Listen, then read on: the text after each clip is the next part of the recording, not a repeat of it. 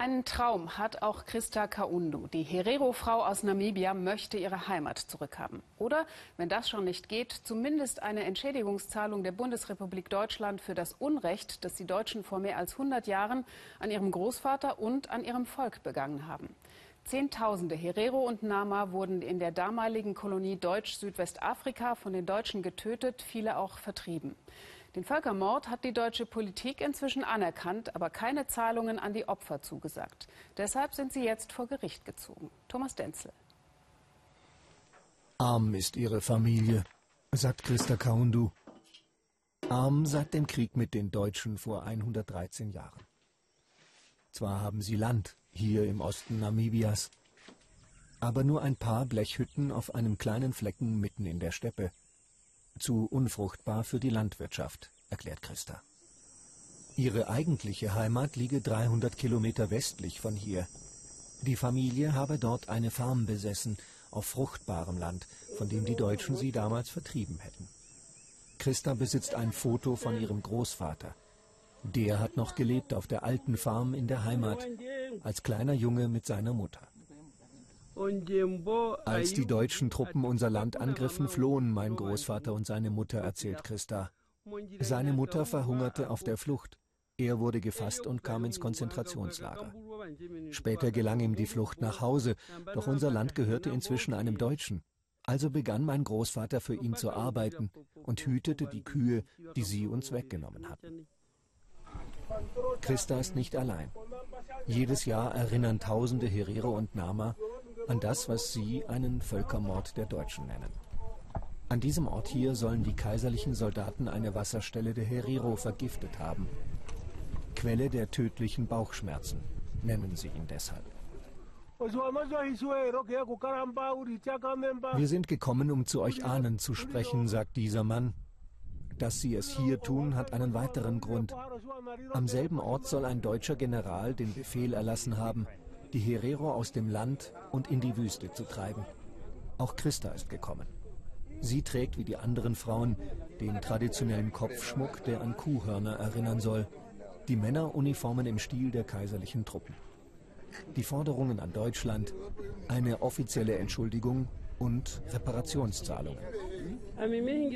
Ich glaube allerdings nicht, dass Geld aus Deutschland jemals bei uns Herero ankommen wird, sagt Christa.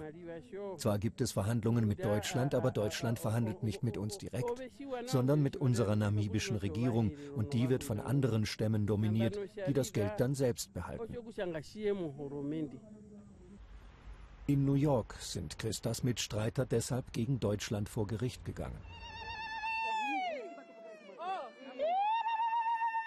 Hier wollen sie direkte Verhandlungen Deutschlands mit den Herero und Nama erzwingen und damit am Ende direkte Reparationszahlungen an die betroffenen Stämme. Sollen die Regierungen doch irgendetwas aushandeln, aber ohne unsere Beteiligung ist es nicht das Papier wert, auf das es geschrieben ist, sagt einer der Kläger. Dann werden die Deutschen zweimal bezahlen müssen, das Geld, das sie an die namibische Regierung verschwenden und das Geld, das sie uns bezahlen müssen. Doch die Herero sind gespalten. Andere Gruppen unterstützen die Regierungsverhandlungen. Und dort hat Deutschland bisher kein Geld angeboten, sondern stattdessen Hilfsprojekte. Wir sind wieder unterwegs in Namibia. 300 Kilometer Weg haben wir vor uns, auf der Suche nach Christas Heimat. Sie will uns und ihrer Nichte zeigen, wo einst die Farm ihrer Familie lag. Bis heute ist das Land im Besitz von Deutschstämmigen. Wir wissen nicht, ob Christa und wir dort willkommen sind. Irgendwo hier hatte Christas Familie einmal ihre eigene kleine Farm. Das Haus des heutigen Großfarmers liegt auf einem Hügel. Als wir ankommen, ist niemand zu Hause. Christas Großvater habe hier für die Deutschen gearbeitet, bis er zu alt dafür war, sagt sie. Dann hätten sie ihn weggeschickt, auf das unfruchtbare Stück Land im Osten.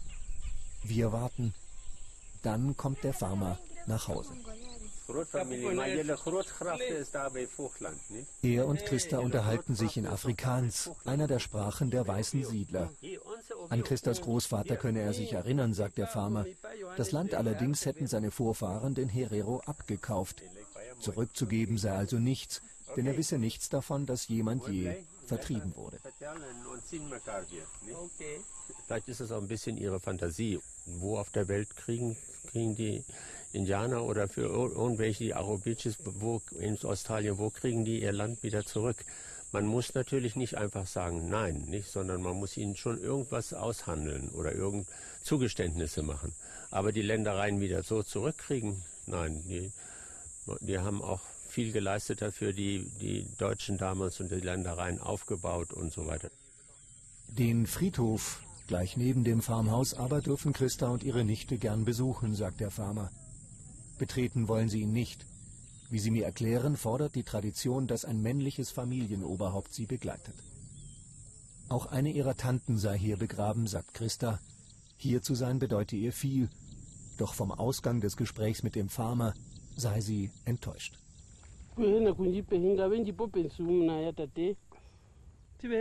er mir kein Land geben will, dann sollte er mir wenigstens die Pension meines Großvaters auszahlen, sagt Christa.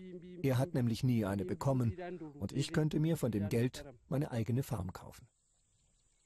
Sie verstehe, dass die Deutschen ihr Land wollten, sagt Christa, denn es sei gutes Land. Einen Groll gegen die Deutschen habe sie nicht, sagt sie, aber sie will Gerechtigkeit.